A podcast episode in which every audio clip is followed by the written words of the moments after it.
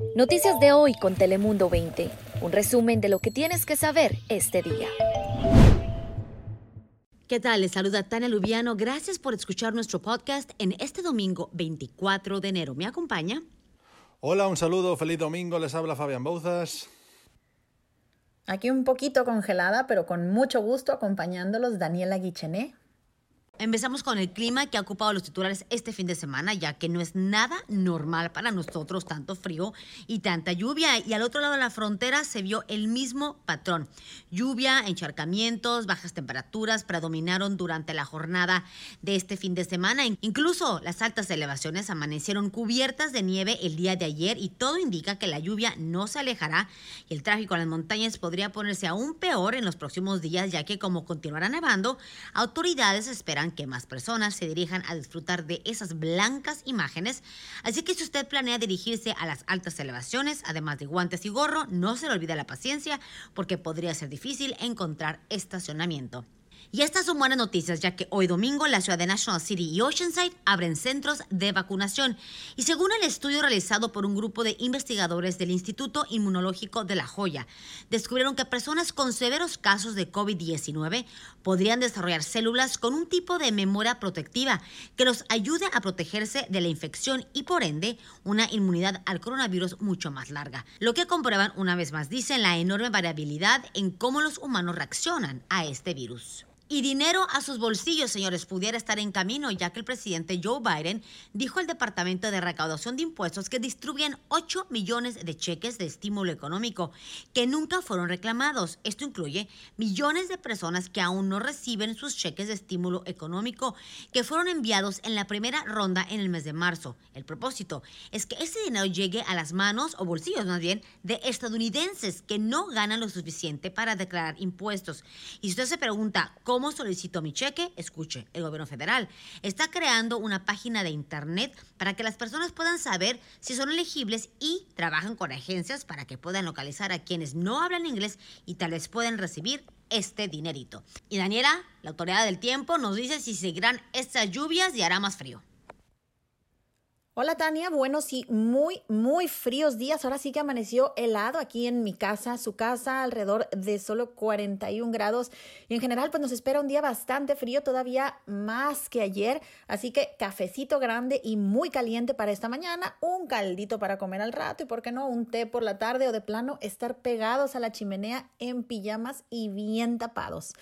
Ahorita durante la mañana la probabilidad de lluvias es baja, pero ya por la tarde, después de las 4 o 5, va a empezar otra vez la lluvia y nos espera que sea lluvia un poquito más fuerte desde esta noche y hasta mañana lunes en punto de las 10 de la noche. La advertencia por tormenta invernal está vigente para las montañas, tanto de aquí de San Diego como en Riverside y también en San Bernardino. Mucha nieve estará cayendo en nuestras montañas y en cuanto a las temperaturas, pues las máximas hoy van a quedar entre solo 55 y 58 grados en casi todo el condado de San Diego, abarcando lo que son las costas, el interior y también los desiertos, pero en las montañas, ahí sí, cuando muchos espera llegar hasta 36, 37 grados Fahrenheit, que son solo 2 grados centígrados. No sé si a alguno de ustedes les pasa, pero yo como que el calor lo asimilo mejor en grados Fahrenheit y el frío en grados centígrados. ¿Será porque soy mujer y somos como más extremistas? No lo sé, pero bueno, lo que sí sé es que nos espera un domingo muy frío, un lunes con temperaturas todavía más bajas que hoy. Así que bueno, pues a cuidarse y si salen, no olviden de llevarse su paraguas. Fabián, ya sabes, paraguas a la mano y si puedes, pues mejor quédate en tu casa. Muchas gracias, Daniela. Y sepa que si usted planea viajar a los Estados Unidos por avión desde México, además de su pasaporte, a partir de ahora será necesaria una prueba negativa del COVID-19 dentro de las 72 horas previas a su vuelo. El aeropuerto de Tijuana, en donde se están preparando ya para realizar estos exámenes a los pasajeros. Esta nueva norma es un requerimiento del presidente Joe Biden como parte de la estrategia para combatir el COVID-19. A partir de ahora debe presentar una prueba negativa antes de abordar a un avión con destino a los Estados Unidos. Pero hay alguna variable y por ello escuchamos a Eduardo González, administrador del aeropuerto de Tijuana.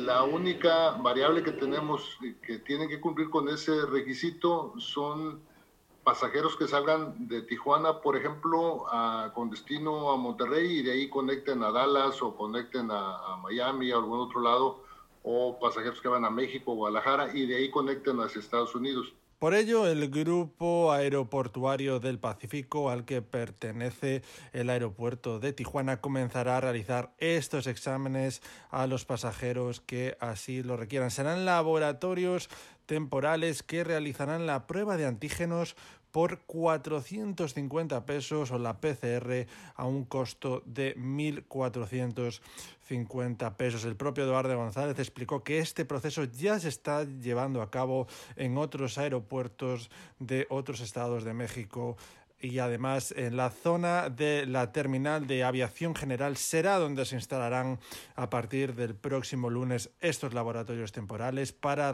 la realización de las pruebas de COVID-19 a los viajeros internacionales. Estarán ubicadas justamente a un costado del aeropuerto internacional. Además, sepa que dentro de los 12 aeropuertos donde se aplicará esta medida, Tijuana es uno de los que tiene un menor flujo de pasajeros que viajan hacia Estados Unidos. Se estima en un aproximado de 100 viajeros al día. Hay que considerar primero otros aeropuertos que tienen un mayor tráfico en este sentido, como son eh, los turísticos, que son el de Puerto Vallarta o Los Cabos, y muchos pasajeros también del sector hispano en Morelia y también en Guadalajara. Todos estos lugares tienen aeropuertos con mucho mayor tráfico de pasajeros hacia Estados Unidos. Así que ya lo saben, si planean viajar, tengan en cuenta que esta nueva situación con la que tendrán que lidiar a partir de ahora, también a partir del próximo lunes en el aeropuerto de Tijuana. Tania, acabamos contigo. ¿Con qué cerramos hoy el podcast?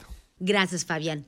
Y del otro lado de la frontera, la Autoridad de Salud del Estado de Baja California anunció el reinicio de las celebraciones presenciales en sus templos y además actividades pastorales para este domingo. Las misas tendrán cupo limitado del 25% para seguir con el protocolo de salud vigente y para aquellos que prefieren orar desde casita, la Santa Misa será transmitida vía Internet. Así llegamos al final de nuestro podcast este domingo. No olvide escucharnos todos los días para que esté enterado de las últimas noticias en donde te ofrecemos información de San Diego y Tijuana a tu alcance todos los días. Yo soy Tania Lubiano. Noticias de hoy con Telemundo 20. Suscríbete, ponemos información a tu alcance todos los días.